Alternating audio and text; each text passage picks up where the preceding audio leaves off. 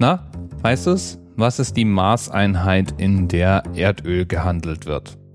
Damit meine ich jetzt auch nicht an der Tankstelle, sondern am Weltmarkt. Na? Keine Idee? Ich helfe dir. Die Rede ist vom Barrel. Erdöl wird in Barrel gemessen und gehandelt. Barrel ist ein englischer Begriff und heißt so viel wie Fass. Erdöl wird also in Fässern gehandelt. Oder doch zumindest wird die Menge an Erdöl, die gehandelt wird, in Fässern angegeben. Und in diese Fässer passen genau 159 Liter Öl. Und der Grund dafür ist irgendwie skurril, finde ich. Und deswegen habe ich das auch hier heute zum Episodenthema gemacht. Es geht nämlich um das erste Fass, in das seinerzeit Erdöl gefüllt wurde. Das war nämlich ein gereinigtes Heringsfass aus Holz. Und in diesem Heringsfass auf Holz fanden 159 Liter Erdöl Platz. Tja, und wo kamen diese ersten Fässer her? Wir reden hier nicht von Saudi-Arabien, nein, auch nicht Amerika, sondern dieses erste Erdölfass kam aus Pechelbronn im Elsass.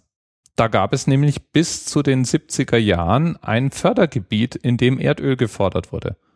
Und dort entstand damals eben auch die Praxis, Erdölprodukte, nicht nur reines Erdöl, sondern auch medizinisches Öl, Lampen oder Schmieröl in Fässer abzufüllen. Tja, die sind heutzutage übrigens auch nicht mehr aus Holz, sondern natürlich aus Metall. Und eigentlich passt in so ein Standardölfass auch nicht mehr nur 159 Liter, sondern noch ein Drittel mehr. Das hindert aber niemanden dran, auf dem internationalen Ölmarkt weiterhin mit einem Barrel zu rechnen, das 159 Litern entspricht. Pechelbronn hat da übrigens sowieso eine verdammt lange Historie. Schon aus dem Jahr 1498 ist belegt, dass es dort eine Erdpechquelle gab, die auch übrigens heute noch aktiv ist, wo man sozusagen ebenerdig Erdöl abschöpfen konnte. Und dieses Erdöl wurde damals hauptsächlich zu medizinischen Zwecken und bei Hauterkrankungen benutzt. Aber auch das Schmieren von Schubkarren oder Kutschen und ähnlichem war natürlich ein häufiger Anwendungsfall.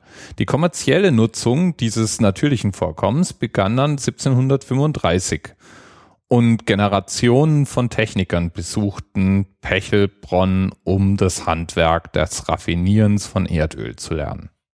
Heute erinnert daran eigentlich nur noch das Erdölmuseum das daran erinnert, dass auch im Elsass mal ein Zentrum der Erdölförderung existierte.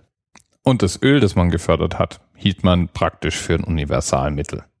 Man hat damit Zahnschmerzen versucht zu kurieren, man hat es inhaliert und versucht damit Asthma in den Griff zu bekommen. Salben für Hautkrankheiten etc. All die Dinge, die man heute vielleicht mit dem Wissen, das wir jetzt haben, nicht mehr unbedingt medizinisch empfehlen würde, war damals noch ganz entspannt. Und ab jetzt wirst du vielleicht, wenn du das nächste Mal in den Nachrichten den Begriff Barrel und den Ölpreis hörst, kurz an Pechelbronn im Elsass denken und dich an die Beziehung zwischen Heringen und der Lagerung von Erdöl erinnern. Bis bald. TMRS 10, 9, 8, the experience of 47 individual medical officers. Was hier über die Geheimzahl der Illuminaten steht. Und die 23. Und die 5. Wieso die 5? Die 5 ist die Quersumme von der 23.